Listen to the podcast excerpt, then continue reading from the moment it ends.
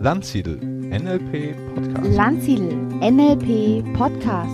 Landsiedel NLP Podcast.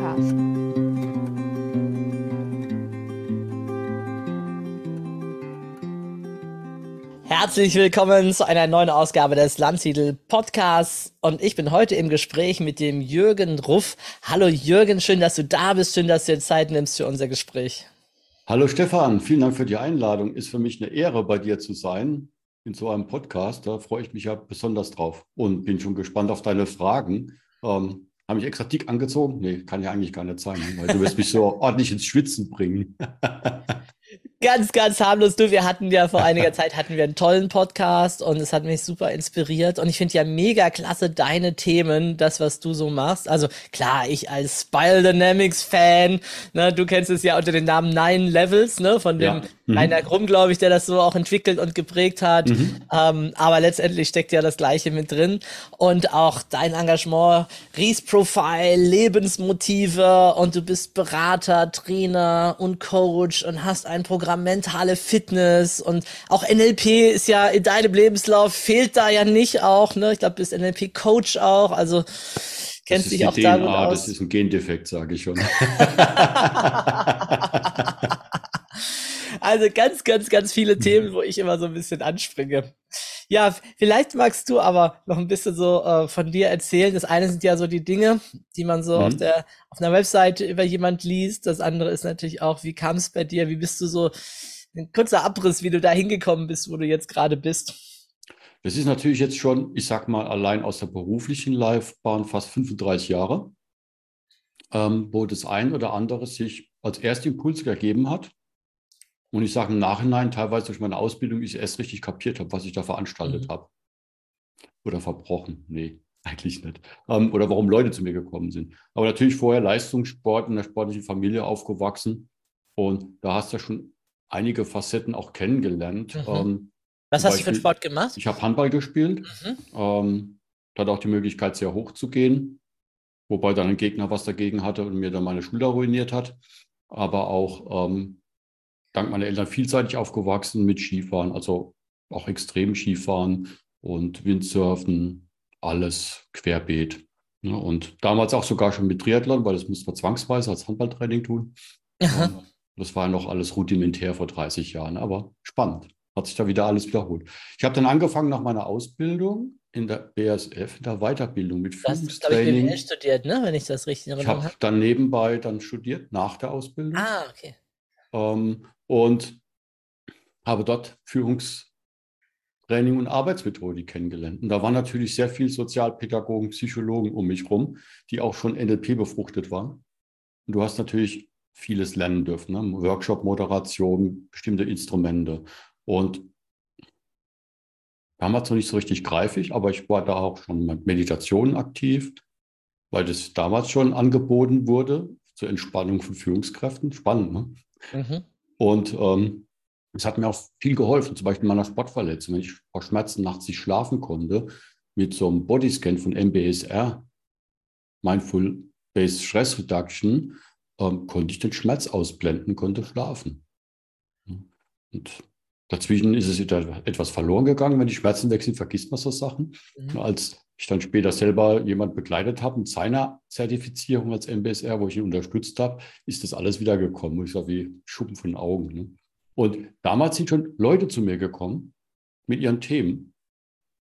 Ich hatte aber eigentlich noch gar keinen Werkzeugkoffer, aber irgendwie habe ich was richtig gemacht. Und ja, auch Projektmanagement ist ja auch ein Standbein von mir, ähm, hat sich damals auch schon ergeben. Und ja, durch die Reise hast du halt natürlich viel gelernt und irgendwann war ich auch auf dem Punkt bei mir, wo ich einen Coach gesucht habe und habe gesagt, du, ich bleib, ich stecke irgendwo, da ist was, ich weiß, da ist noch, ich nenne es mal Potenzial, ich komme aber nicht dran. Wie geht's weiter? Und ja, war ein NLP-Coach. und es hat sofort gezündet, wo ich gemerkt habe, ähm, also vielschichtig, weil ich gemerkt habe, ja, das sind Instrumente, die kommen mir zum Teil bekannt vor und ich kann jetzt was entfalten, wo ich sonst nicht rankam. Und ähm, ich hatte es schon länger vor, eine Coaching-Ausbildung zu machen. Da war dann nochmal auch so eine Traumreise, um wirklich zu merken, was sind die Themen, wo ich Energie bekomme. Und da war diese Passette mit Menschen entfalten, Teams entfalten, ob jetzt das Coaching, Beratung, Training, das ja, zahlt ja alles da rein, ne? mit einer bestimmten Art und Haltung. Das ist viel, was bei mir es ausmacht und auch immer eine Erfolgsgeschichte bei mir war. Wenn ich das gelebt habe, dann habe ich meine Coaching-Ausbildung angefangen, war eine NLP-Ausbildung. Also meine Trainerin war auch eine, die noch bei den Ursprungsgründern von NLP gelernt hat. Und die ähm, schon in der Coaching-Ausbildung natürlich fast einen Praktischen mitgemacht hat. Und dann gab es natürlich gleich einen Praktischen im Anschluss und noch viele Sondersachen wie EMDR, Gesundheitscoaching intensiv, Supervision, ähm, Aufstellungsarbeiten, Wochenende intensiv. Also wir, wir mussten uns schon Themen coachen, weil wir keine mehr hatten. ähm, aber es ist spannend, was, was du da alles löst bei dir und auch was du für Intervention, Instrumente kennengelernt hast, die ich zum größten Teil ja gar nicht einsetze, weil die ja sehr mächtig sind und du sie nicht immer brauchst. Ne? Und ja, so kam das zusammen. Bei der nächsten Runde Coaching kamen dann Lebensmotive dazu, wo ich auch gemerkt habe, wow, dieses zu machen, da habe ich gemerkt, ja, das ist ein Puzzlestück, das hat sehr viel Kraft, das kann ich so vielseitig einsetzen, das ergänzt vor allem auch die Fähigkeit mit NLP. Ähm, das, das gehört dazu. Und dann kam Gleich danach noch das Wertesystem von Rainer Krumm. Dann habe ich gesagt, jetzt habe ich alles fertig, was vom Set da unten kommt. Ja, jetzt vor zwei Jahren kam dann noch Positive Intelligence dazu, als mentale Fitness, als Verstärker von dem Ganzen, wo ich sage, das nutzt alles, was da ist und macht es aber teilweise so einfach greifbar für Menschen, die, ne, wenn man rausgehen sagen, ich gehe mal mit dir meditieren oder Achtsamkeit oder Coaches nicht angesprochen sich fühlen, ich damit natürlich auch nochmal einen Hebel haben und drunter ziehst du alles, was du brauchst. Und das sind witzigerweise auch alle vernetzt. Das ist das Schöne. Ne? Und das, das ist das Faszinierende dran, weil du kennst ja die Pyramide auch in NLP, die du vorstellst. Wir haben die mal gedreht, also nochmal ein Ausbilder für ähm, Lebensmotive, dass du sagst, okay, was ist das Innerste eines Menschen? Und das ist ja erstmal die Frage, die ich mir auch schon länger gestellt habe. Und da hinten auf der Seite hängt ja dann auch meine Lebensvision an der Wand, die mich führt. Äh, warum bin ich auf der Welt? Warum bekomme ich vielleicht so 85 Jahre geschenkt? Was ist mein Auftrag? Was möchte ich erfüllt haben, dass ich sage, ich habe ein glückliches Leben geführt und war erfolgreich mit meiner Mission oder Vision? Und die Frage habe ich dann auch in meiner ersten Coaching-Ausbildung sehr deutlich bekommen. Und äh, die habe ich jetzt Stück für Stück ausgebaut. Der nächste Level, der kommt, ist, was sind deine Antreiber? Die Motive, die sind angeboren, teilweise auch früh geprägt durch deine Sozialisierung. Und die versuchst du zu erfüllen, gerade die stärksten davon. Und wenn du dagegen arbeitest, kennen viele, haben sie so ein schlechtes Bauchgefühl, so ein Widerstand, fühlen sich unwohl. Und wenn sie sich erfüllen, dann hast du so einen Flow, du vergisst die Zeit, du kriegst Energie, du strahlst das aus in den Augen. Ja, der nächste Level ist dann die Werte. Also, wie passen meine Werte mit dem, dem Umfeld zusammen? Das ist ja immer eine Passungsfrage. Das kannst du für dich, für Teams und Organisationen betrachten. Das hat ja der liebe Herr Greff ja sehr gut erforscht. Und in den 50ern, 60ern. Und der Rainer Krumm hat es halt einfach als Businessmodell reduziert, weil mit der Doppelhelix zu arbeiten ist etwas komplex. Mhm. Ne? Also ich kenne ja mal den Originalbegriff, du kennst genau, du ja genau, auch, den Emergent Cyclical Double Helix Model of Adult Biopsychosocial Social System Development. Also ich meine, ich kann es nicht mal ohne Ablesen aussprechen. Also, aber es, ist ne? so schön, es ist so schön, als Grace darüber redet, ich habe da mal so ein äh, Original-Tondokument von ihm gehört, an der Stelle hat er gesagt, ja, hat es einfach so benannt, weil es das ist. weil das diese Beschreibung ja. am besten eben trifft, mhm. ja, genau. Und ähm, als ich es gehört habe, habe ich gesagt, okay, ja, und aber ja, das muss ich unbedingt lernen, gell? Nein, das, das kann man auch anders nennen und mhm. reduzieren, ja klar. Ja, genau, und Rainer Krumm war ein super erfahrener Organisationsentwickler und Führungstrainer und hat sich das angeschaut, ja, in Afrika extra bei denen, die seinen, sagen wir, seinen Schülern, die es ja weiter verwirklicht und publiziert haben, wo du sie auch gelernt hast. Und ähm, hat dann daraus dann wissenschaftlich ein Modell entwickelt, was wir anwenden können. Und das ist super spannend.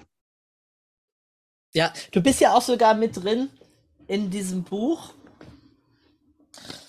Was hinter Werte, mir hängt. Werte messen, Change erfolgreich gestalten, genau. Und hinter dir ja. hängt es auch. Ich weiß gar nicht, wie das an der Wand hängt, weil es ist ja ein dickes, großes, schweres Buch, wo du hier einen Beitrag mitgeschrieben hast. Und ich musste so an dich denken, weil in deinem Beitrag hier geht es ja auch um Projektmanagement. Ne? Mhm. Du untersuchst ja die, die Levels interner und externer Projektmanager. Und ich hatte letzte Woche in Frankfurt eine Schulung mit mhm. Projektmanagern. Mhm. Und äh, die haben mir dann was erzählt von PMI und ich hatte keine Ahnung, was soll das denn sein, ja, oder PMI, keine Ahnung. Ne? Und dann habe ich, ah, es gibt eine Projektmanager-Vereinigung, wo einfach sehr viele mit drin sind. Und bin ja auch in deinem Buch dann, also im Kleinen dann irgendwie da drauf gestoßen und dann dachte ich, aha, da auch, da tummelt er sich auch herum auf diesem Gebiet. Ein viel, vielseitiger Mann. ja, wie gesagt, das hat sich gleich bei der, bei der ersten Stelle geprägt, weil du hast Projektmanagement gebraucht. Wir haben Unternehmen zwei Initiativen bekommen.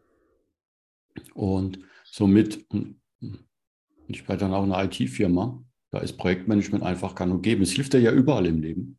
Ja. Und ja, da ich so viele Schulungen gemacht habe, selbst, habe ich dann auch irgendwann angefangen, selbst zu schulen, weil mir es Spaß macht.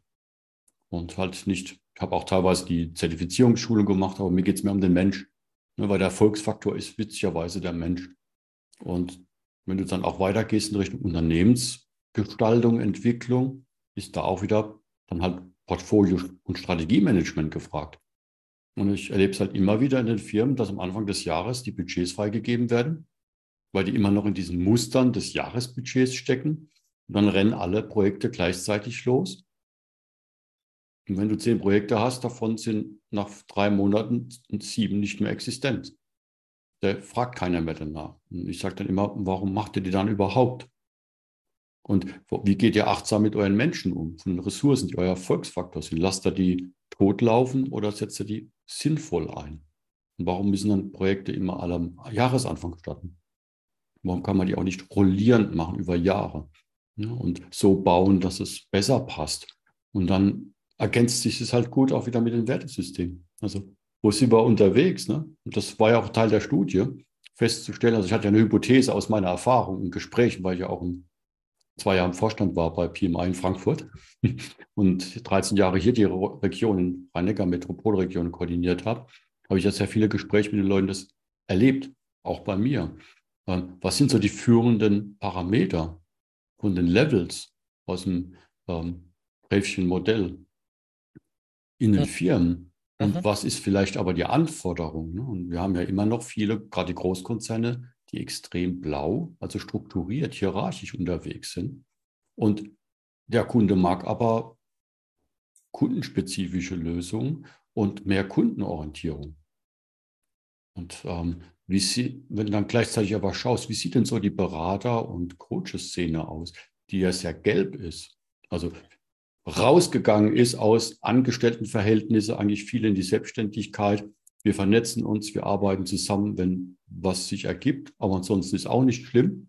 Und ich akzeptiere den, der fachlich besser ist. Also wenn ich NLP weiß, wir arbeiten zusammen, da halte ich einen Schnabel, weil der Stefan einfach der, der Guru da drin ist, dann ist es logisch, dass er im Lied ist. Aber wenn es vielleicht um mentale Fitness geht, dann habe ich die neue Ausbildung, wirst du vielleicht bei mir ab und zu mal zuhören. Und das ist einfach auf dem gelben Level da. Die schätzen alles, was da ist. Ne?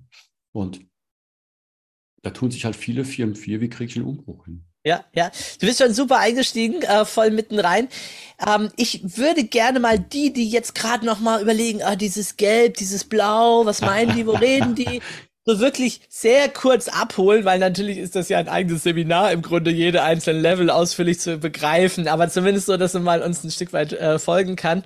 Ähm, wollen wir sie einmal kurz so durchgehen mit ein paar Stichpunkten. Ne? Also äh, mhm. erster Level Beige müssen wir nicht viel dazu sagen. Ne? Überleben, Orientierung, Nahrung, Wasser, Wärme, Sexualität, Grundbedürfnisse, würde Maslow ja. sagen äh, wird wahrscheinlich gar nicht erfasst in eurem Instrument, zumindest in meinem nicht, weil wir immer sagen, jemand, der Zeit hat, so einen Fragebogen auszufüllen, der kann nicht auf dem Level sein.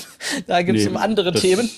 Ne? Also, das ist das einfach, das wird nicht gemessen, weil das einfach ähm, die Grundvoraussetzung ist. Ne? Genau, das können wir schon mal sagen. Also Grundbedürfnis, ja. dann kommt äh, äh, Purpur, der Tribe, ne, das ähm, ja ein Stück weit, wir organisieren uns, wir in Familieneinheiten, in alten Traditionen.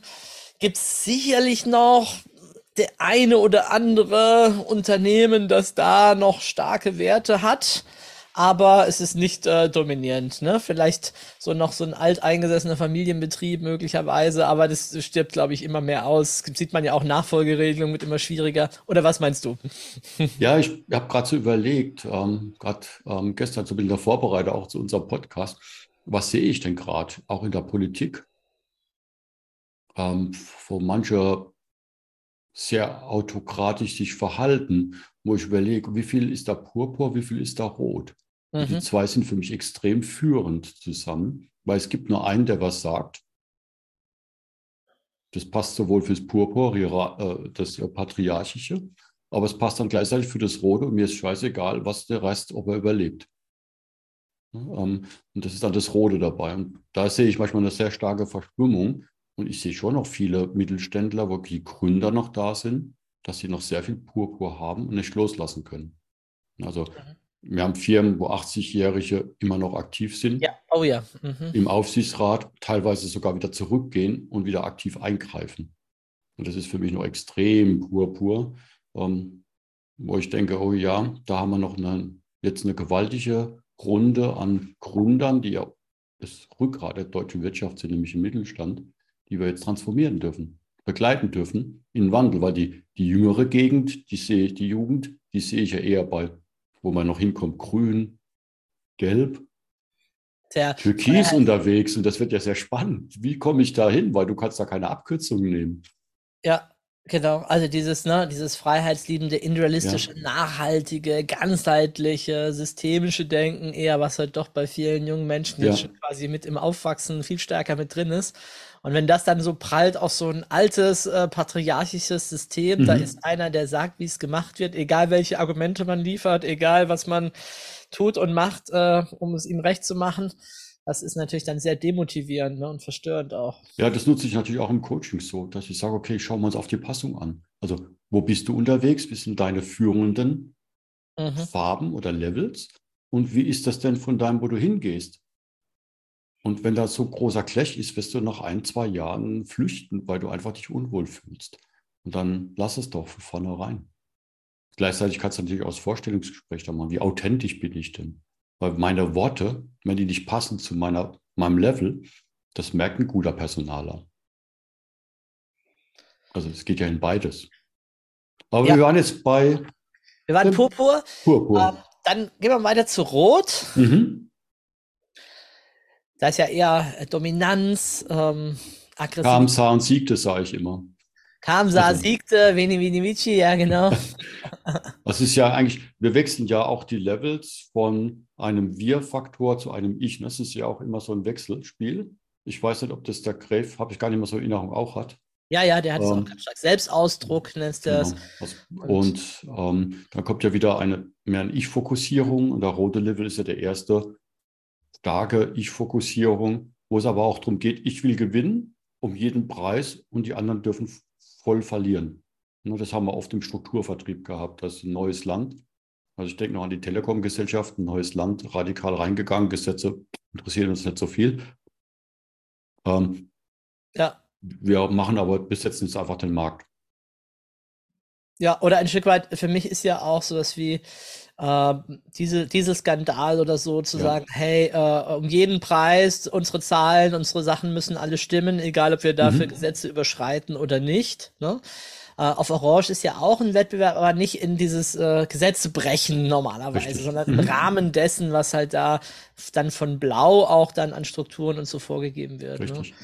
Ich meine, Rot ist für mich jetzt auch natürlich sehr stark gerade zu sehen, wenn äh, jemand halt sagt, ja, wir marschieren da einfach mal ein und sagen, das gehört jetzt uns, so einfach, ne, so Pseudo-Rechtfertigung eigentlich für den eigenen ja. äh, Machtwillen. Und äh, wenn man das berücksichtigt und im Hinterkopf hat, die Levels, also manche äh, sagen immer, ja, und so und so ist das halt jetzt hier mit jetzt Putin, ne, oder so, mhm. beispielsweise, äh, dann habe ich immer im Hinterkopf, ja klar, auf der roten Ebene ist das so. Da gibt es noch nicht unbedingt das Gewissen und die Idee, was füge ich den anderen zu. Da ist der Fokus, hey, ich bin derjenige, der jetzt hier wieder äh, das Großreich herstellt oder was auch immer oder meinen Einflussbereich ja. erweitert, seine Interessen durchzieht und ähm, egal was es ist, all in, ja. Also wenn ich die diplomatischen Brücken abbreche hinter mir, hilft ja alles nichts. Äh, vorwärts, ich kann jetzt nur noch gewinnen. Ne? Mhm. Also da wird sich auch nicht auf um die Konsequenzen Gedanken gemacht und den Preis. Ne? Also ich sehe das auch bei Clanchefs.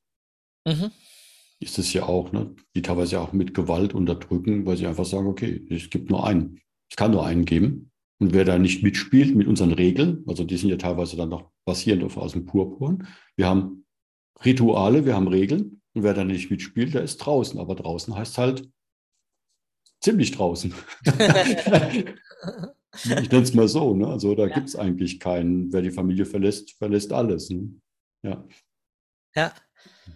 Ich hatte mal ähm, ein, ein, eine längere Graves-Tagung, da war eigentlich, eigentlich war, sollte es ein, Pla ein Seminar mit Don Beck sein, aber der mhm. kam dann nicht, weil der Flieger irgendwie nicht ging. Und äh, dann haben wir uns halt gedacht, komm, jetzt sitzen wir alle hier rum und warten und dann können wir auch was machen.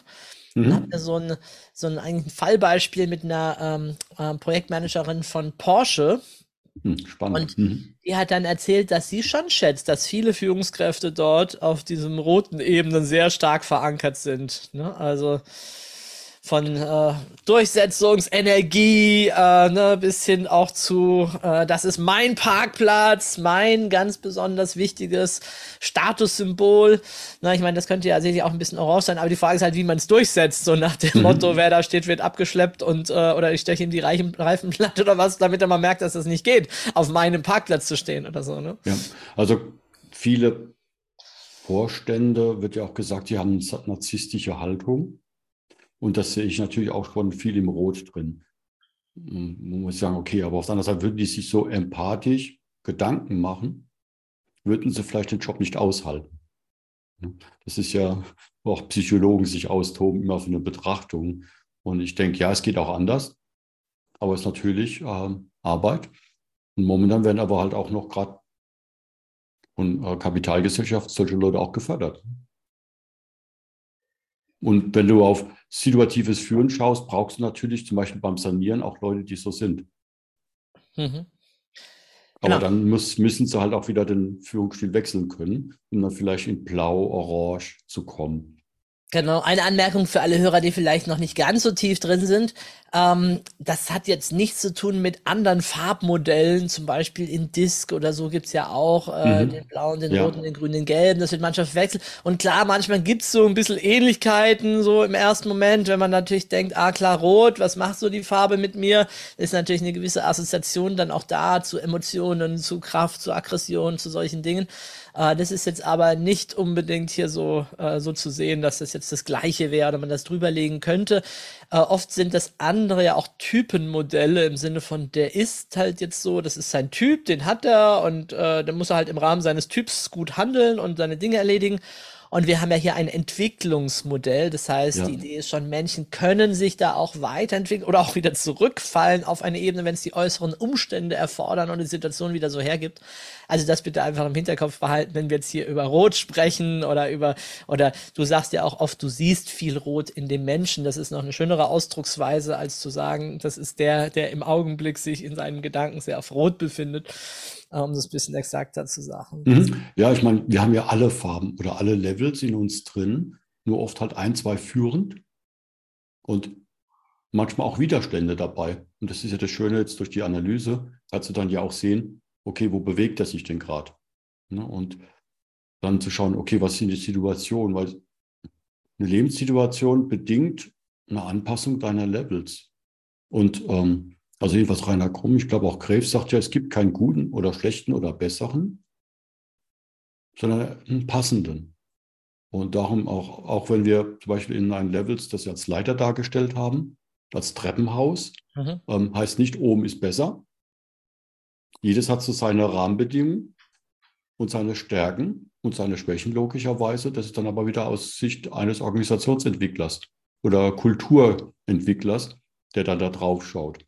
Ja, und ja, klar, wenn ich einen Kontext wechsle, muss ich auf einmal wieder extrem blau auspacken, ob ich es will oder nicht, weil es gerade erforderlich ist.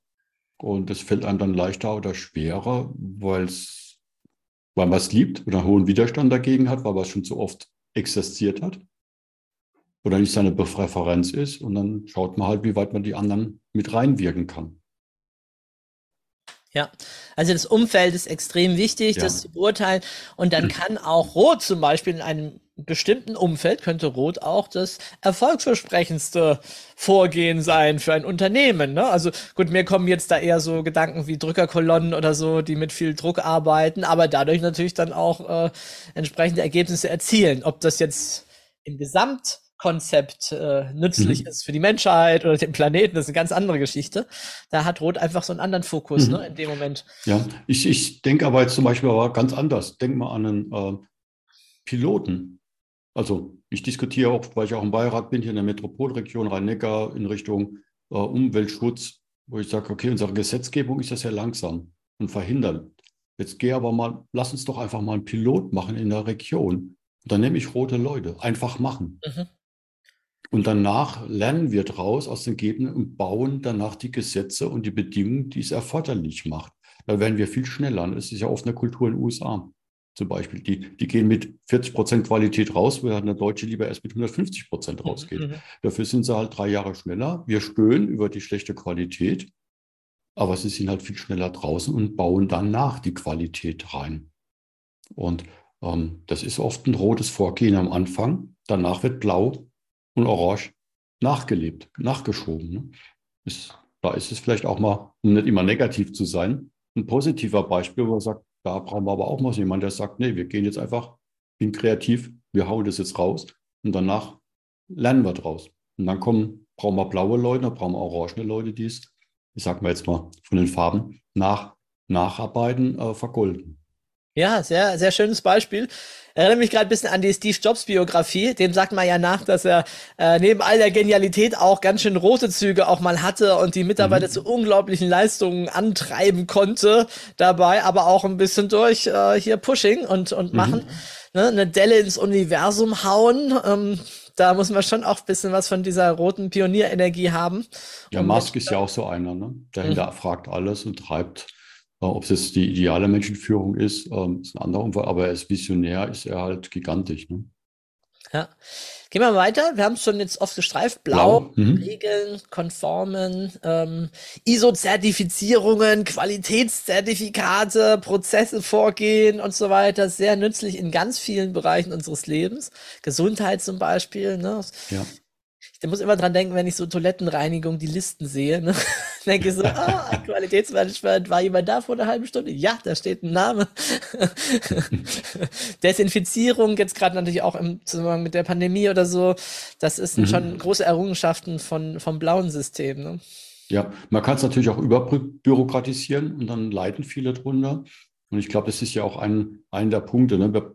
Ähm, wenn man ein Level wechseln will oder wann passiert ein Levelwechsel, ist ja einmal, wenn man den Level schon ausreichend sich ausgetobt hat, sage ich mal, ausgefüllt hat, dann aber auch spürt, da, ich brauche eine Veränderung. Ich komme an die Grenzen damit, jetzt bremst es mich aus. Das ist ja oft so der Impuls, wo ein Schmerz da ist, ein Wunsch nach Veränderung, wo man sagt, okay, dann steht dann ein Wechsel im nächsten Level an. Ne? Ja, also blau ist natürlich auch bei vielen Firmen, Hierarchien, Strukturen, Leute fühlen sich natürlich auch wohl drin, wenn sie sagen, da ist mein Kästchen, da, da komme ich zurecht mit. Ähm, obwohl, wenn man so schaut, der Mensch ja eher in einem Chaos-Vernetzungssystem ähm, sauber ist, ähm, witzigerweise, und ähm, das gar nicht bräuchte. Und viele erfolgreiche Modelle der Zukunft ja auch in die Richtung gehen. Ich war mal vor vielen Jahren in China und äh, mhm. äh, da hat mich so ein Professor auch rumgeführt und hat mich eben auch in Firmen mal mitgenommen und ich werde das nie vergessen, als ich reinkam in eine Firma, da saßen die alle, also wie wie äh, wie früher in der Schule, saßen die in Boxen nebeneinander so fünf, sechs nebeneinander und sechs, acht, und ich weiß gar nicht, kann es nicht mehr schätzen, sechs, acht Reihen tief. Und vorne saß der Chef in einer Box alleine, immer, und alle haben zum Chef geguckt und der Chef hat zu denen geguckt. Das heißt, er mhm. konnte von seinem Platz aus jeden überblicken, ob er in seiner Box da entsprechend die Sachen macht. Ich dachte, wo bin ich denn hier gelandet? Was ist denn hier los? Ne? So, und jetzt stell dir vor, jetzt kommt ein Unternehmen und sagt hier, äh, kultureller Change, wir wollen hier was verändern. Ab morgen gibt's keine festen Arbeitsplätze mehr. Ihr habt ja eh alle Laptops, stöpselt die einfach da ein, wo ihr gerade sitzen wollt, mit wem ihr gerade seid. mhm. Aber ich meine, ich habe ja auch Bodo Janssen jetzt lang begleiten dürfen und kennenlernen dürfen. Er hat mehr oder weniger das gemacht, weil er hat gesagt, ein Organigramm gibt es noch für die Gesetzesvorgaben zu erfüllen, aber intern ähm, wir strippen nicht den Mitarbeiter in eine Jobbeschreibung, sondern wir bauen die Jobbeschreibung um den Mensch rum. Und Auf welcher ist, Ebene würdest du das dann ansehen, wenn man das so macht? Das sehe ich schon sehr, ja, da bin ich schon auf dem gelben Level, würde ich hm, sagen. Genau. Ne, Menschen entsprechend ihrer ja. Fähigkeiten einzusetzen und nicht anhand der Job Description. Äh, genau. Ja. Also da geht es ja noch mehr, da ist auch der Fokus Mensch, da kommen wir ja auch dann gleich noch auf den nächsten Level auch drüber, den Türkisen, weil da geht es ja auch um das Ganze zu sehen. Ne? Und ähm, Bodo geht ja auf ähm, Zielvorgabe, es unterzuordnen auf die Gesundheit nach WHU ähm, für den Menschen, also physisch, so, psychisch und äh, sozial. Und ähm, danach ordnet sich das ganze Unternehmertum drunter. Ja. Überraschenderweise aber lass uns mal, für alle, die das hm. jetzt nicht vor Augen haben. Holen wir das nicht so weit haben, raus, weil das ist dann schon. Wir jetzt, also wir hatten Beige, Überleben, dann mhm. hatten wir Purpur, da haben wir so den Patriarch ja vorhin ja. auch genannt. Dann Rot, eher dieses äh, Kamsa siegte, mhm. gewinnen um jeden Preis. Dann Blau, jetzt die Regeln, die Strukturen, die natürlich auch diesen Roten so ein bisschen Einhalt gebieten, ne? nachdem die Pioniere im Wilden Westen waren und da äh, alles Mögliche angestellt haben, um Gold und Indianer und was auch immer dann braucht irgendwann braucht es Gesetze, braucht eine Ordnung, braucht eine Struktur. Da mhm. hilft natürlich das Blau dann und das finden wir eben auch in vielen Organigrammen von Unternehmen, Qualitätsmanagement haben wir gesagt. Und dann kommt Next Level ist ja Orange. Orange. Mhm. Genau. Also viele sagen dann, okay, das war ja der Wunsch, gehen wir ein bisschen mehr in die Kundenorientierung. Lean mhm. Management, so Beispiel teilweise, also einen Mehrwert für Kunden schaffen. Viele machen ja daraus die Zitrone noch mehr auspressen ähm, schlanker, das wäre wieder blau und rot. Aber wirklich einen Mehrwert für Kunden schaffen, das ist dann eher das Orange. Das heißt, wir gemeinsam, ich will, dass wir, lieber Kunde, gemeinsam erfolgreich sind. Natürlich, ich habe was davon, weil ich ja dann als Ich-Fokus im, im Orangenen ähm, erfolgreich sein will, aber ich nehme dich mit dabei. Du bist auch erfolgreich dabei. Dann sind wir beide gemeinsam erfolgreich, haben wir beide mehr davon. Das ist oft dieser Fokus im Orangenen drin der natürlich, wenn wir sagen, doch ein deutlicher Unterschied zum Rot ist, wo es einen Gewinner gibt und einen Verlierer. Und da gibt es mehrere Gewinner im Endeffekt. Natürlich immer noch die Maximierung des eigenen, aber auch der Firma. Aber es ist natürlich ein höherer Mehrwert. Ja, und da überlegen sich Firmen Strategien und Konzepte und Programme und wie kann man das machen. Ja man die Kunden abholen, von A nach B führen, dieses äh, vielleicht auch wissenschaftliche Erkenntnisse oder jetzt ganz stark natürlich äh, neurowissenschaftliche Erkenntnisse, wie funktioniert das Gehirn im Marketing, mhm. im Leadership, kann ich das in meiner Werbung irgendwie mit einbauen, in meine Landingpages, wie muss ich da formulieren oder solche Sachen, ne, die ja. kommen damit rein. Kommt natürlich auch wieder statusgetrieben rein, gerade im Vertrieb. Ähm was dann auch manchmal übertrieben ist, äh, aber auch Wertschöpfungsketten, Verantwortungslichkeiten kommen natürlich auch schon stark rein. Also da ist ja auch immer die Betrachtung, wie viel Blau, was ja die Substanz drunter ist, brauche ich? Also welche Prozesse brauche ich? Welche kann ich leichter, schlanker machen, damit sie einfach schneller und flexibler sind? Also wir sehen das ja auch in, der, in vielen Produktionen, auch Automobilproduktion. Früher war es eine Massenproduktion, alles sind gleich. Im Orangen ist es jetzt fast schon eine Stückvielfalt.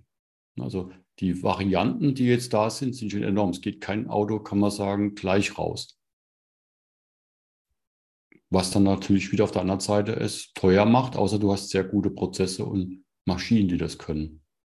Mhm. Was jetzt ja die neuen Technologien auch mit künstlicher Intelligenz, äh, den Visuell Virtualisierung der Sachen ja hergibt.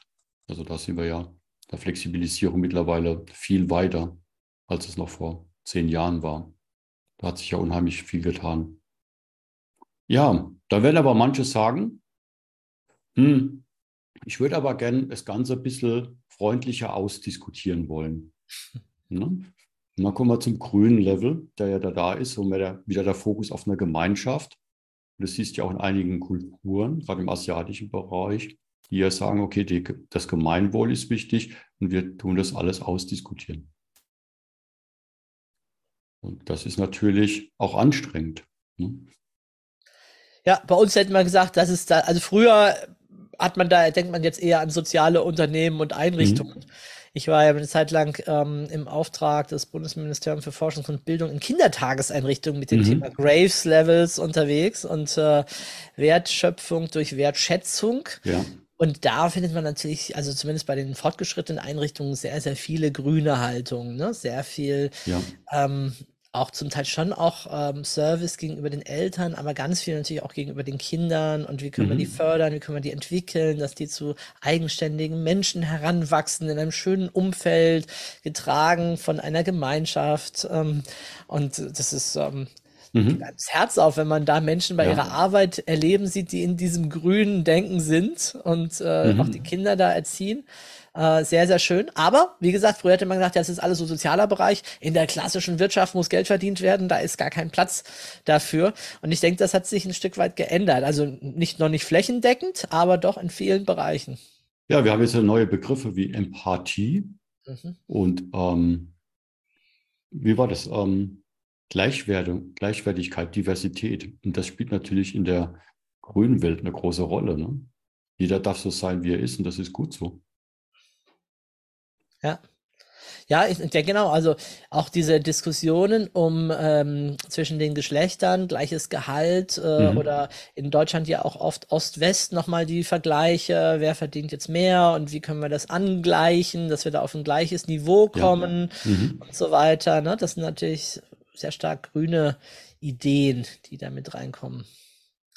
Ja, und dann gab es einen Schnitt, den Gref gemacht hat, ne, und sagt, danach geht es auf den Next Level und fängt mit Gelb an, was dann ja eigentlich eine Wiederholung ist des unteren, wo wir schon mal uns bewegt haben, der ersten Farbe, die ja noch nicht messbar war, auf dem zweiten Level und das wäre dann Gelb. Und da geht dann auf einmal der Sinn rein. Ne? Unten war es das Überleben und da oben geht es auch einmal der Sinn rein des Lebens. Das ist das Gelbe. Eine starke Vernetzung mit Leuten. Ähm, ja, Sehr stark Das- systemisch, genau. ja, das stark systemisch, aber auch eine Art Autonomie, also eine Selbstständigkeit. Du hast das schon gesagt, die Mitarbeiter in ihren Talenten, in ihren Stärken auch zu sehen und gezielt einzusetzen. Vielleicht sogar auch das, was wir bekommen, dann externe Experten mit hinzuzuholen ans Boot, Ja. dass man gemischte Teams hat plötzlich, ähm, die zusammen eben arbeiten. Ähm, eine spezielle Art von Führung, ist das zumindest, was ich immer auch dazu sage, Mhm. dass ähm, ne, in jeder, jeder Ebene hat ja so ihre eigene Art, wie Führung ist. Ja. Und äh, hier haben wir halt eine Führung derjenigen, die in einem bestimmten Gebiet kompetent sind, die aber dann auch die Führung bei anderen Fragen wieder abgeben können. Und äh, nicht einer weiß in allen Dingen Bescheid und kann da das führen, sondern oft sind es vielleicht sogar Expertenteams, die sagen, hey, wir sind hier an der vordersten Front und wissen, wie dieses Gebiet, ja, Wissen Mhm. ist ja auch so ein Thema, Wissenvernetzung, wie ist es aufbereitet. Ne, wir gestalten hier die Führung und geben sie aber auch wieder ab im nächsten Projekt, wo wir keine Ahnung Ja. haben. Aber auch beim Wissen, das ist das Gleiche. Ne? Die Leute suchen nach neuem Wissen, geben aber kein Wissen ab. Weißt du, dann auch, wenn ich loslasse, habe ich Platz für Neues. Ne? Ähm, Ist natürlich, ich sag mal, die Leute sind anspruchsvoll zu führen. Das ist anstrengend. Das ist in einem patriarchischen System einfach. Da gibt es eine Ansage, fertig. Ähm, Hier muss ich die Leute abholen, muss ihnen den Sinn erklären, was dahinter steckt und jeden wertschätzen mit seiner Expertise. Und das ist aber auch der Punkt bei Hochleistungsteams. Die leben ja von der Diversität, der Vielseitigkeit von Fähigkeiten und von Menschen. So, und warum werden sie so Hochleistungsteam? Weil sie sich gegenseitig wertschätzen, dass sie unterschiedlich sind und auch wissen, dass das manchmal anstre- anstrengend ist. Wenn jemand extrem strukturiert ist und jemand ist extrem flexibel, die verstehen sich ja im ersten Moment nicht. Ja, da, da spielen ja auch die Lebensmotive wunderbar mit rein als Unterstützung, weil ich dann sehen kann, okay, das ist ja auf einmal wieder ein blauer und da ist auf einmal ein grüner unterwegs. Ähm, wie kriege ich die denn zu einem Konsens? Und wenn die das schaffen, sich wertzuschätzen, ihre Stärken zu sehen und nicht zu bekämpfen, dass der andere halt, ja, er wird halt keine Termine einhalten. Weil dafür ist er sehr flexibel, wenn es heißt, jetzt brennt's und mach mal, löse mal was. Und das dann fliegen die Teams. Und das sieht man dann ja auch, warum manche Teams absolut fliegen, ob im Leistungssport, im Firmenumfeld, ähm, die sich da eingegruft haben. Da hinzukommen, ist natürlich super spannend.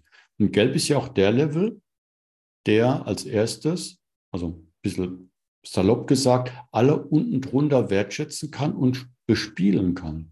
Vorher war es immer so, wenn ich in, in einem Level bin, habe ich sehr stark auch den Level, die Brille drauf und finde, das ist das einzig Wahre.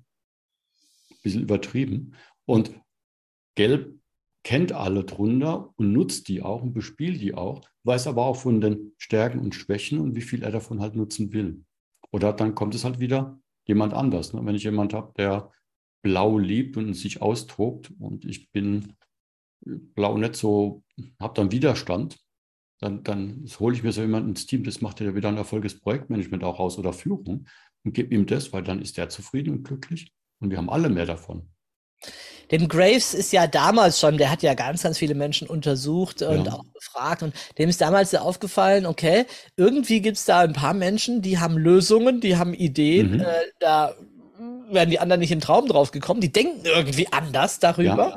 Und das ist ja eben auch dieser Level, den er dann halt auch gelb oder bei ihm ja noch die Buchstaben mit GT äh, mhm. äh, bezeichnet hat. Und äh, ich finde das sehr spannend, weil wir oft, ähm, und ich gebe auf den Teilnehmern so Fallbeispiele, also ganz simple Sachen irgendwie, ne? Du bist ein Bürgermeister, hast ein, hast ein Einkaufszentrum und vorne sind die Behindertenparkplätze und da stehen immer Leute drauf, die da nichts zu suchen haben. So, mhm. was machst du? Und die unteren eben so Bestrafung und größere Schilder, wir müssen die erfassen, wir müssen, die kriegen, müssen Geldbußen bezahlen und so weiter. Ne? Dann so staukelt sich dann, dann langsam hoch. Und wenn sie dann hören, mit welcher Frage ein Gelber da rangehen würde, sind die erstmal so, äh, das ist jetzt aber eine ganz andere Dimension. Ne? Also nämlich, nämlich die Frage, was muss ich tun, damit es gar nicht mehr passieren kann? Mhm. Ja, also nicht hinterher die Scherben wegwischen und bestrafen. Und das ist in dem Fall ja sehr simpel. Letztendlich, ich mache einfach, nutze einfach Technik und mache einen Pfosten und einen Chip, den Behinderte halt haben und dann geht der Pfosten runter und dann können sich die anderen gar nicht mehr dahinstellen. Also da muss ich mich auch hinterher nicht mit rumärgern mit Leuten, die da unberechtigterweise stehen oder so. Aber allein nur die Frage, das ist das, woraus mir ankommt. Vielleicht wäre auch Orange technisch auf diese Lösung gekommen, aber das Interessante ist, was kann ich tun, dass das Problem nicht mehr auftritt? Und so habe ich bei Elon Musk, ich fand das so mhm. großartig, irgendwo im Interview gelesen. Allein die Frage, ich meine, ob das sich realisieren, das ist eine andere Geschichte. Er stellt sich die Frage nicht nur, äh, wie können Autos durch die Umwelt fahren und weniger Schaden verursachen, sondern wie könnten Autos durch die Gegend fahren und die Umwelt besser machen? Mhm. Also, ja. so, äh, Moment, äh, okay, jetzt können wir neu denken, jetzt können wir ganz andere mhm. Ideen und Lösungen entwickeln als auf den anderen Levels vorher. Ne? Mhm. Er fragt ja auch immer, gibt es technisch einen äh, No ein No, dass es nicht realisierbar ist. Das war ja, ja auch die Wiederland, die Rakete, die wieder auf dem Ponton, auf dem Schwimmponton landen konnte, wo jeder gesagt hat, es geht nicht. Er hat gesagt, spricht technisch was dagegen. Das konnten sie nicht widerlegen. Und er hat gesagt, okay, also dann muss es eine Lösung geben. Ja, ja, ja. Das ist ähm, faszinierend. Also er schaut halt aus verschiedenen Blickwinkeln drauf, ja. Ich werde immer wieder gefragt, natürlich gerade jetzt bei Gelb und dann auch beim mhm. nächsten Level Türkis, ob es Unternehmen, Organisationen gibt, die das schon in irgendeiner Form umsetzen oder zumindest da dran sind oder in Teilbereichen mhm. das schon machen. Fallen dir da Beispiele ein? Also ich denke immer mehr. Also Gelb war für mich oft der freiberufliche Coach und Trainer, der in verschiedenen Verbunden, wie ich ja auch unterwegs bin. Also ich bin mal bei Haufe engagiert als Trainer und Berater für Sachen. Und wenn aber kein Auftrag kommt, ja, dann ist es so. Ich bin in anderen Netzwerken drin als Projektmanager ähm, oder da als Beirat oder ne, ähm, als Impulsgeber. Ich bin in der Digital Hub Initiative des Bundesministeriums als Mentor für Startups drin. Ja, da kommt mal eine Anfrage, da kommt mal viel, da kommt mal gar nichts. Und das ist aber auch das gelbe Leben, wo viele unterwegs waren. Gut, durch Covid haben jetzt viele den Schritt wieder zurückgemacht und sind wieder ins blaue Unternehmen gegangen zur Sicherheit weil sie gemerkt haben, es geht an die Existenz. Mhm. Ich denke, da werden wir in den nächsten Jahren einen hohen Verlust sehen an guten Trainern, äh, die rausziehen aus der Selbstständigkeit und Coaches.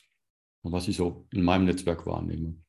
Aber da sind die, haben sich ja hinentwickelt. Die haben ja gemerkt, ähm, wir, haben jetzt, wir waren in vielen Beratungshäusern unterwegs, die grün waren, aber uns hat was gefehlt und die sind dann auf gelb gewechselt. Das sehe ich jetzt eher wieder einen Rückschritt. Aber ich sehe eher bei vielen Unternehmen, dass es da jetzt langsam bricht dieses mobile Arbeiten, was ja auch durch Covid gefördert wurde, dass die Leute sagen, hey, ich lebe in meinem WOMO. Also ich habe ja auch in meinem Netzwerk ähm, jemand, der mit mir in der mentalen Fitnessausbildung war, die liebe Nima, die lebt seit acht Jahren im Wohnmobil. Die touren durch Spanien, Griechenland zusammen durch, arbeiten als digitale Nomaden. Mhm. Ganz, ganz gelb. Ähm, und die bekommen Aufträge von Firmen. Da arbeiten sie mal für eine Firma ein Vierteljahr und dann geht es zum nächsten Auftrag. Das heißt, da ist auch die Frage, das hatte ich auch mal im Buch so ein bisschen vorstatiert, wie groß ist denn die Firma der Zukunft? Und wird es dann viel mehr dann vielleicht in bestimmten jetzt Wissensarbeitsthemen, ne? also in der Produktion, wenn ich da jemand an der Produktionsanlage brauche, funktioniert das natürlich nicht. Aber viele Themen mit Wissensarbeitern kann ich irgendwo in der Welt arbeiten. Dann wäre ich vielleicht rekrutiert für eine Firma, für ein Projekt, für was zu entwickeln. Und danach bin ich wieder weg. Das heißt, es ist vielleicht nur noch Verbindung auf Zeit mit einer gleichen Vision und Wertvorstellung, was wir erreichen wollen, weil das ist ja auch das, was junge Leute viel hinterfragen, die schon da oben auf den Level sind und die schauen sich das ja mehr an. Was bietet ihr an? Was ist eure Vision? Warum soll ich bei euch arbeiten? Passt das für mich? Da sehe ich sehr viel kommen. Beim Türkisen, wo wir jetzt ja vielleicht noch dann rüber wechseln, ja das ganzheitliche Thema, auch das nachhaltige Thema ja viel eine Frage. Ähm, würde ich sagen, eine Organisation, die ich selbst erlebt habe, wo ich eingeladen wurde als Mitglied für Deutschland, ist One Better World Initiative, äh, die nach der Philosophie der WHU arbeitet, wo es ja auch um die Menschlichkeit, Nachhaltigkeit geht, Umweltschutz. Und es ist, sind rein gelbe Menschen, die sich da vermetzen. In einem türkisen Netzwerk, was halt schon schaut, wie können wir die Welt, wie können wir die Kultur, wie können wir die Menschheit wieder ja, in die Zukunft bringen. Ich sage es jetzt mal so. Das ist jetzt für mich eine der ersten greifbare. World Economic Forum begreift etwas daran, ist aber halt sehr blau finanziert. Logischerweise, ihr müsst irgendwie die Finanzen haben, machen aber sehr viele Projekte, die auch für mich in dieses, also durch Gelb, in, in, das, in diese Farbe reinspielen. Wo ich dann auch schon spannend bin. Also manchmal habe ich so die Impulse, wenn ich reflektiere, wo ich sehe, okay, da sehe ich sogar schon die nächsten Punkte für Koralle kommen auch wenn die noch gar nicht greifbar sind. Die werden ja auch nicht gemessen, was ja dann schon wieder die absolut nächste Dimension ist. Was kommt nach denn der Nachhaltigkeit? Was ist denn der nächste Mensch auf diesem Level? Ne? Wie ganzheitlich, wie menschlich führt er? Würde fast sagen, fast wieder zurück zu dem, was wir schon mal in den Urvölker hatten. Weil die haben sich als Bestandteil der Natur gesehen die mit allen Elementen zusammenschwimmt. Und wenn ich so überlege, wäre das für mich so ein erster Punkt, wo ich Koralle abbilden würde. Die also der Level, der eigentlich noch nicht messbar ist, genauso wie der erste ah, Level. Okay, viele würden das wahrscheinlich noch bei Türkis einordnen. Mhm. Ich meine, in der, in der Graves und äh, ja. Don Becks Biodynamics Tradition sind es ja im Augenblick eher noch die acht mit so, den, mhm. so einem Ausblick, was könnte ja. dann irgendwie kommen. Ken Wilber hat ja dann auch angefangen, mhm. mit nochmal drei Levels oben drüber mhm. zu definieren und ihr habt ja neun in den nine Levels, heißt ja so. Von genau, daher, und der neunte ist der Koralle. Koralle, genau. den wir auch nicht messen, aber der sich vielleicht jetzt in den nächsten Jahren so ein bisschen mehr rauskristallisiert, weil es ja doch auch jetzt mehr im, im achten in der türkisen Welt gibt. Ja, immer mehr kommen die türkise Welt mehr, wie du sagst, äh, nachhaltig, ist es auch wieder eine, eine Wir-Ebene letztendlich. Ja. Ähm, was mir daran gut gefällt, auch eben diese Integration der anderen Ebenen. Die Ahnen äh, können einfach ganz locker geehrt werden, ohne dass man alles so machen müsste, wie die es gesagt haben. Ne? Traditionen, Rituale mhm. dürfen einfach da sein als Teil von kulturellen mhm. Unterschieden, ohne dass sie äh, diese Bedeutung haben, dass jeder sich zwingend danach irgendwie richten muss. Aber es wird einfach wahrgenommen als ein wertvolles Element, ne, was uns Menschen. Mhm. Ähm, ich meine, es ist spannend, wie schaffen wir das dann auch in Unternehmen oder auch in, eine, in einen Staat zu etablieren als System. Ne? Das ist natürlich schon ein hoher Anspruch, ähm, wo ich sehe, aber ja, vielleicht zeigt uns jetzt gerade die Kriege und die Krisen, ähm, wo es hingehen sollte, damit wir auch wieder miteinander ein gutes Umfeld haben. Genau, ich meine, das ist ja das Beispiel auch dafür, mhm. wie die äußeren Umstände auch beeinflussen, äh, wie ja. weit man sich so entwickeln kann. Und das ist sicherlich in Friedenszeiten was anderes, wenn man plötzlich jetzt, wir sehen es ja, wie, wie Budgets umgeschiftet werden jetzt mhm. plötzlich, Militärausgaben, da müssen wir mehr machen zur Sicherheit, Prävention, ne, Gerät, Kriegsgerät bauen, die Industrie ein Stückchen wieder darauf ausrichten, je nachdem ähm, wie das natürlich das Ganze beeinflusst und damit natürlich auch dieses freiheitliche Denken, wenn man jetzt auch nicht mehr überall hinreisen kann oder mhm. ne, bestimmte Beziehungen zu bestimmten Firmen nicht mehr aufrechterhalten sollte oder zumindest als Europäer nicht mehr in oder als Deutscher nicht mehr in Führungsetagen gehen oder jetzt das Beispiel auch von Schröder natürlich, ne, was dann da passiert ist. Also plötzlich gibt es natürlich dann doch da wieder Rückschritte von diesem Globalisierungsgedanken, von dem We are one family. Also eigentlich ich denke persönlich, es ist jetzt gerade ein bisschen schade. Wir müssen jetzt mal gucken, natürlich, wie sich das, was sich jetzt daraus mhm. entwickelt. Aber eigentlich müssten wir aufgrund der Klimakrise, des großen Gedankens, wir müssten gucken, wie die ganze Welt besser zusammenarbeitet und nicht gegeneinander ja. arbeitet, müssten unsere Ressourcen wirklich bündeln, anstatt sie zu zerstören. Siehe jetzt die Lecks in den äh, Pipelines oder so, ähm, sondern äh, eigentlich ist es fünf nach zwölf. Wir müssten eigentlich längst als Menschheit jetzt äh, mit einer Kraft äh, für unseren Planeten, für das Ökosystem kämpfen, müssten uns als Teil dessen begreifen und weniger äh, mit diesen alten roten imperialistischen Tendenzen äh, agieren. Mhm. Ähm, aber was willst du machen, als wenn es dir sozusagen aufgedrückt wird? Das ist das Teil, Teil dieser diversen Welt.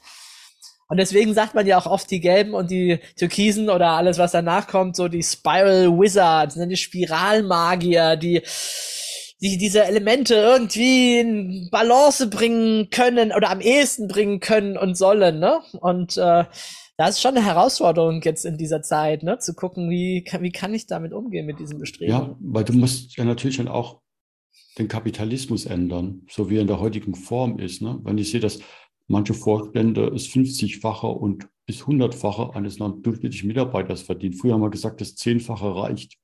Ähm, wie können wir da wieder hin aus der Maximierung des Profits weg zu, ja, natürlich Unternehmen machen Gewinn, macht Bodo Jansen ja auch wobei es investieren muss in Investitionen, in gute Lösungen, weil wir brauchen ja gute Lösungen, aber vielleicht dann jetzt in der Nachhaltigkeit, siehe Patagonia, die natürlich erfolgreich sein werden mit ihren Klamotten, die super tolle Klamotten machen, aber es dann wieder investieren für die Welt, für die, für die Nachhaltigkeit, für die Umwelt ne, und ihre Firmen jetzt auch so übertragen haben, was ich ja faszinierend finde. Und das ist für mich schon, da könnte man eigentlich schon sagen, ein Tür türkiser Ansatz von einem Unternehmen. Ne? Ja, also für mich gibt es da einen starken Ansatz. Ich habe ja, äh, weißt ja, diese Weltretterorganisation auch gegründet mhm. und da war, war ich einfach begeistert von äh, Christian Felber und der Gemeinwohlökonomie, mhm. weil er ja. einfach aufzeigt, jetzt nicht so abgespaced, so ja, wir schaffen das ganze Geld ab und so weiter, sondern äh, nee, wir bleiben in dem System, aber wir drehen an einigen Schrauben, dass das ja. ganze System einfach, dass immer noch Menschen nach Gewinn und Profit streben, das ist ihr Tendenz, aber dadurch das ganze System besser machen. Mhm. Ja, wie du es ja auch schon gerade in dem Beispiel letztendlich beschrieben hast.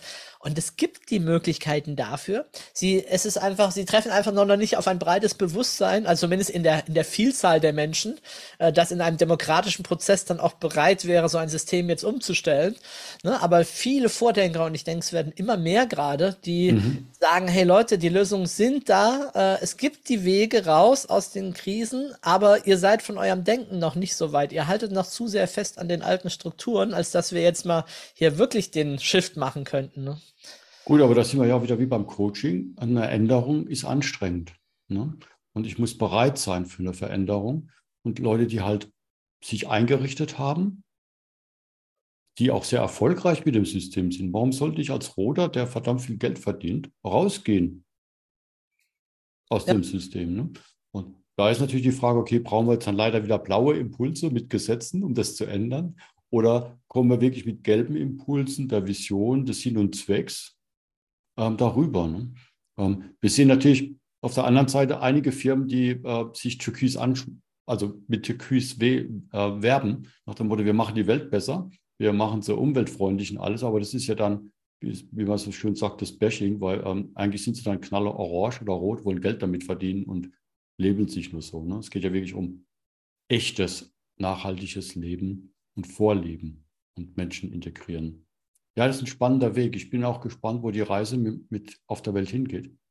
Ähm, ja. Wir können ja nur versuchen, durch unser Wirken ähm, vorzuleben und andere Menschen mitzunehmen. Ich glaube, ja. darum machst du ja auch diese wunderbaren Podcasts, deine World of NLP kostenfrei zur Verfügung mit vielen Impulsen, ähm, um hier Leute auch zu inspirieren und zu infizieren mit diesem positiven Mindset, ähm, das weiterzutragen. Und das ist ja das Schöne auch, dass du das magst. Ich versuche ja. auch mein Körnchen beizutragen. Genau, ich wollte gerade sagen, was, was sind denn so für, was sind denn typische Projekte oder Aufträge, in denen du äh, aktiv bist?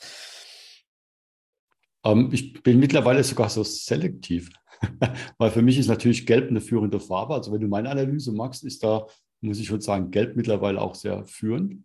Und mir ist wichtig, dass ein Sinn hinten dran ist, wo es wirklich um ein Wertstiften geht und ich auch wirken kann mit den Menschen. Das könnte jetzt eine Unternehmensbegleitung sein, um wirklich vielleicht so eine Change-Kultur zu etablieren. Es könnte natürlich auch sein, dass wir mal so eine Kulturworkshops anfangen.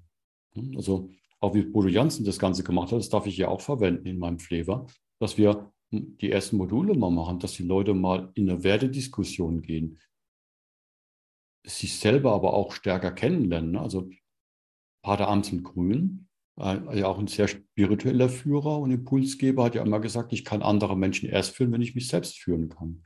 Und das ist ja auch, was du im NLP in den Ausbildungen erstmal mal lernst. Ich muss erstmal mich selbst führen können, bevor ich auch andere coachen kann. Weil ich muss ja mit mir klar sein. Und ja, wenn ich mit mir klar bin, kann ich auch ein Unternehmen gestalten, kann ich mit den Menschen das Umfeld gestalten. Und da arbeite ich natürlich sehr gern mit. Halt anders, wie viele Firmen immer noch arbeiten, die sagen, ja, dann komm mal für neun Monate und mach das exklusiv für uns. Ich arbeite gern mit den Menschen im Unternehmen. Das heißt, ich bin eher der Impulsgeber. Ich mache Workshops, lasse dann aber die Menschen arbeiten, weil dann bleibt das Wissen im Unternehmen. Also ich schenke gern mein Wissen her, meine Methoden, dass die Menschen das selbst erlernen, gestalten, weil dann ist es nachhaltiger nützt ja nichts, wenn ich neun Monate da bin, dann gehe und habe das Wissen, sondern das soll ja dort wachsen. Die Leute müssen, sollen ja mit dem Unternehmen sich identifizieren, weil dann passiert der Change auch automatisch. Das ist natürlich eine sehr spannende Reise. Ähm, ich wünsche mir, dass doch viel mehr Unternehmen bereit sind dazu, das zu investieren. Viele gehen immer noch hin nach dem Motto, ja, dann schraub doch mal zwei Zahlen um und dann äh, ein bisschen Voodoo und dann haben wir mehr Erfolg und dann war es das. Und da sehe ich immer noch dieses schnell mal Hand auflegen und weggehen.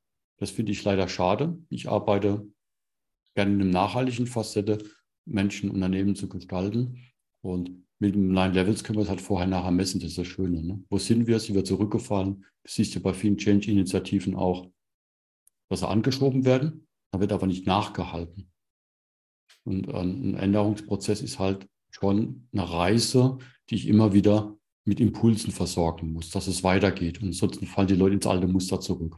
Das ist ja auch in der Neurolinguistik so. Ne? Wenn ich mein Verhalten ändern will, brauche ich halt viele Impulse, dass ich in die neue Richtung gehe. Sonst geht automatisch oder in Stressleveln wie das alte Muster raus und kommt hoch. Und mhm. da geht es natürlich auch stark drum. Ja, natürlich Projektmanagement ähm, mache ich mittlerweile viel mehr lieber Workshops. Also Wissen vermitteln, aber nur so viel, wie es die Leute brauchen. In Workshops mit den Projekten der Kunden oder auch im Portfolio oder Strategie einfach dann auch mehr als Impulsgeber, als Battlepartner, manchmal zu hinterfragen. Sind die Muster, die wir haben, wirklich so erfolgsführend? Was passiert, wenn man es anders macht? Hm, mhm. Da bin ich sehr gern drin. Und natürlich, ja, mit meiner ganzen Palette, mentale Fitness, ähm, äh, Motivationsanalysen, das ergänzt sich halt sehr schön, weil du kannst dann am Mensch erstmal arbeiten. Das ist ja egal, ob jetzt in Firmen drin, also mentale Fitness ist ja im Endeffekt auch, wie kriege ich Leistung auf den Punkt? Wie komme ich mit meinen Teufelchen rum? Wir haben ja so Sozialisierung, gerade in Deutschland, mit schneller, weiter, mehr. Ne? Also immer mehr erreichen ist ja so eins der deutschen Sachen. Schaffe, schaffe, Häusle baue. Ne? Das sind ja so Sprüche, die aber auch sehr viel mit den Menschen machen. Wir haben in großen Unternehmen immer viele, die im Hamsterrad rennen, sich krank machen. Aber auch viele, die Sachen aufschieben, sich nicht trauen, anderen auf die Füße zu treten, für sich einzutreten und dann ja auch krank werden. Haben wir ja viele Facetten, die sozial geprägt sind. Und die aufzubrechen, den Leuten zu helfen, das abzuschwächen, macht unheimlich viel. Und das witzigerweise auch eine Führungskraft ähm, wirkt durch ihre Levels. Und dahinter verstecken sich oft diese, ich sage es immer, Teufelchen, die einem da erzählen, du musst so sein.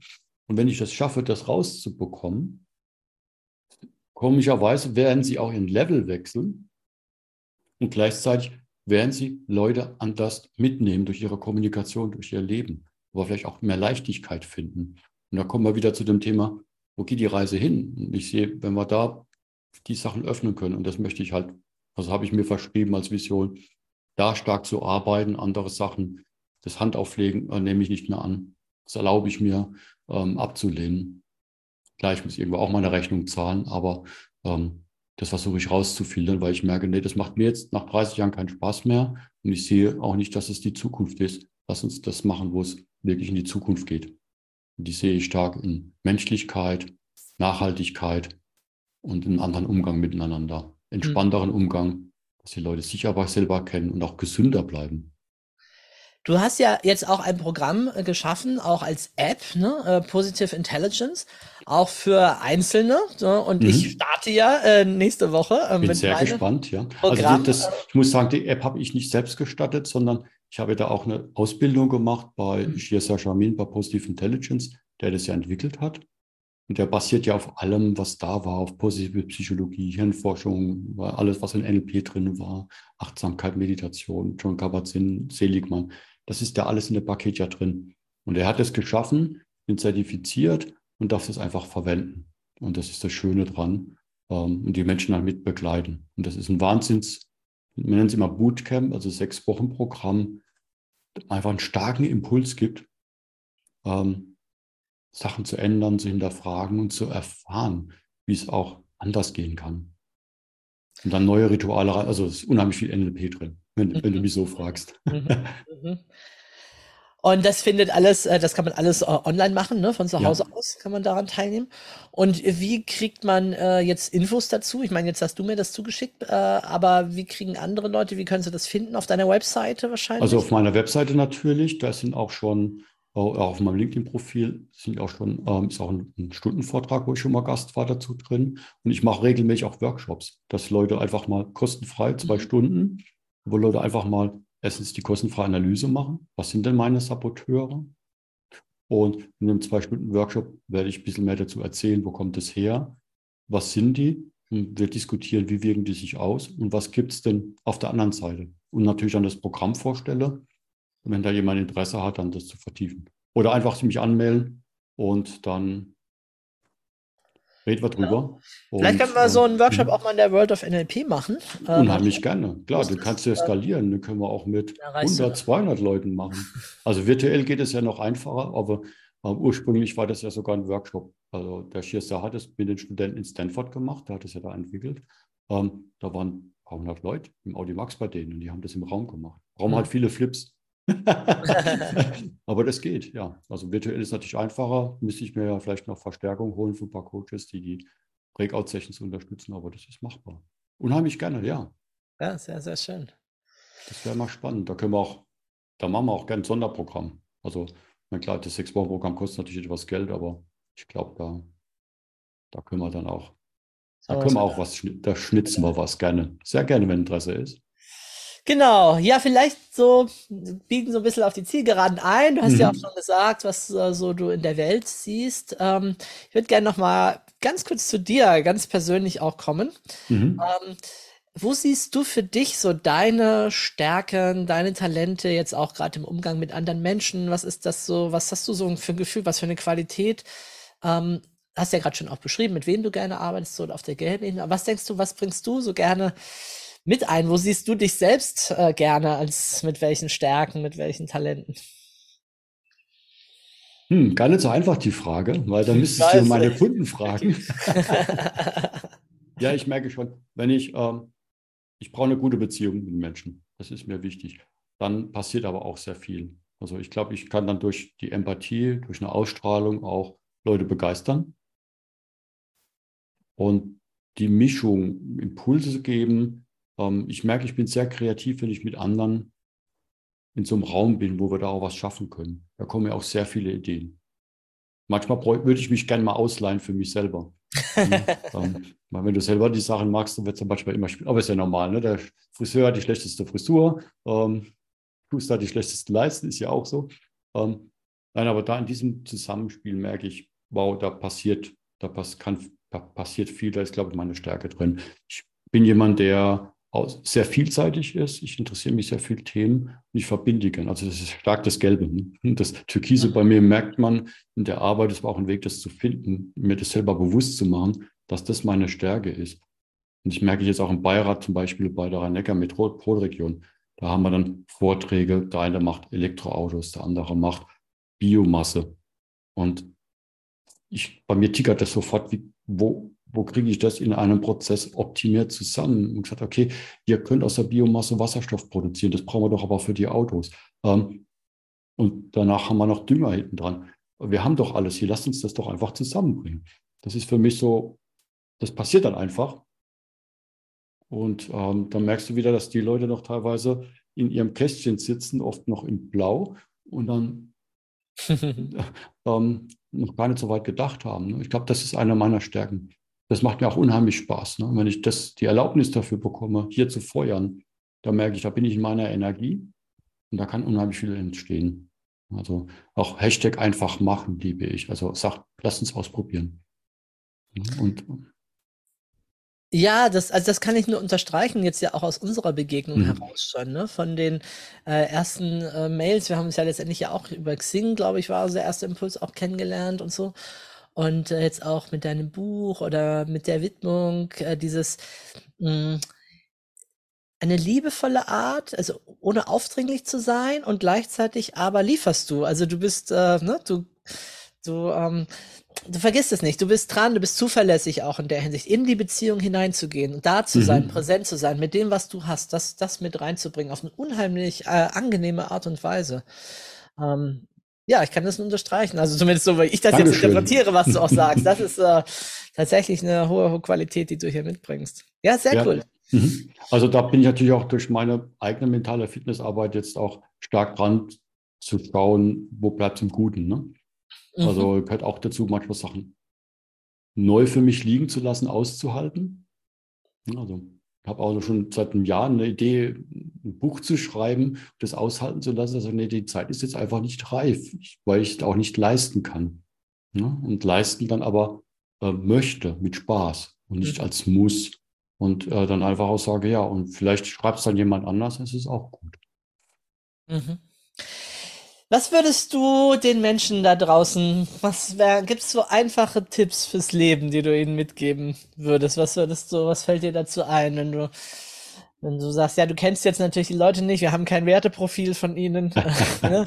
Gehen wir mal davon aus, die sind schon irgendwie grün oder auf dem Weg ins Gelb zumindest, oder zumindest können sie damit was anfangen mit diesen Gedanken oder so. Mhm. Was würdest du ihnen mitgeben?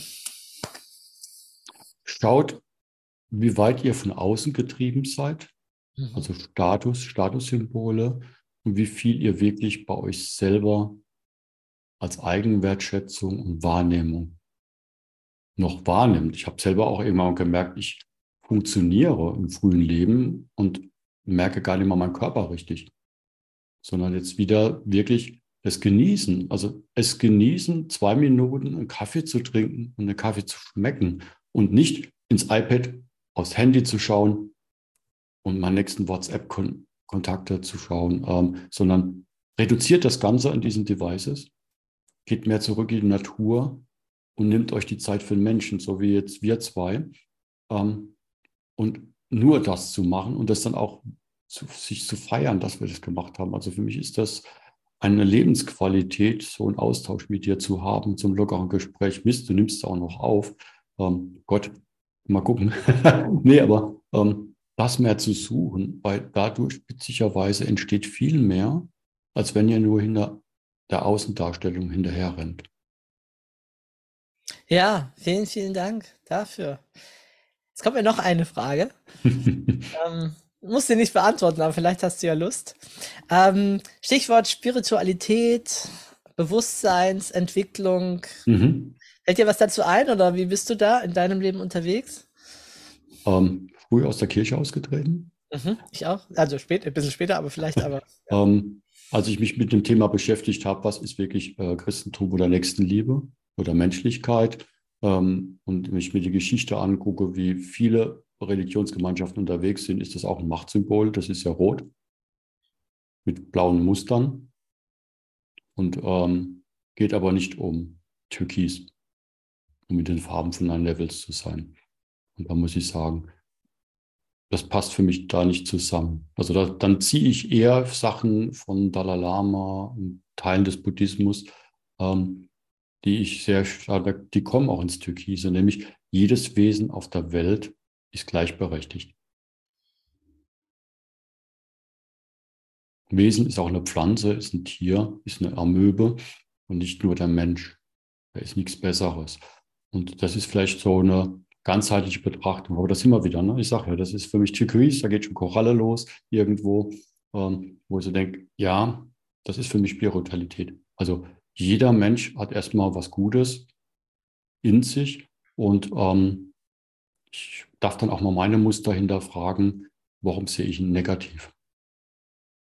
Und damit erstmal sich untereinander zu begegnen und dann zu schauen, was passiert. Also das ist so ein bisschen für mich Spiritualität, auch anderen Menschen zu helfen, da zu sein. Es muss ich immer Geld verdienen. Ich mache auch sehr viel pro bono.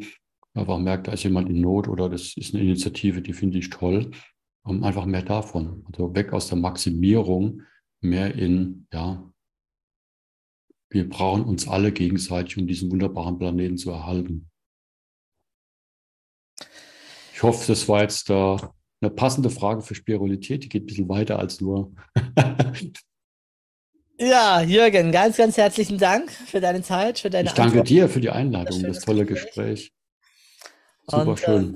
Äh, ja, alles, alles Gute weiterhin für dich. Und ich bin gespannt, was die Zuhörer und Zuschauer äh, dazu sagen. Ähm, meldet euch, bin immer neugierig auf, was jetzt mit euch in Resonanz geht. Wir haben natürlich einen Schweinsgalopp gemacht über die Farben, sind immer wieder ausgewichen. Ich hoffe, wir haben es noch gut dargestellt. ja, wunderbar. Ja, und ihr da draußen, lasst euer Licht leuchten. Ja. Geht in eure Kraft, gerade in diesen Zeiten. Und ähm, ja, und schaut, was Jürgen gerade auch gesagt hat, wirklich auch immer mehr nach innen auch zu horchen, was tut dir gut, was brauchst du gerade, wie ist dein, wo geht gerade dein Weg hin für dich. Mhm. Ja, alles Liebe. Danke dir, Stefan. Danke euch allen beim Zuhören. Lasst es euch gut gehen. Tschüss.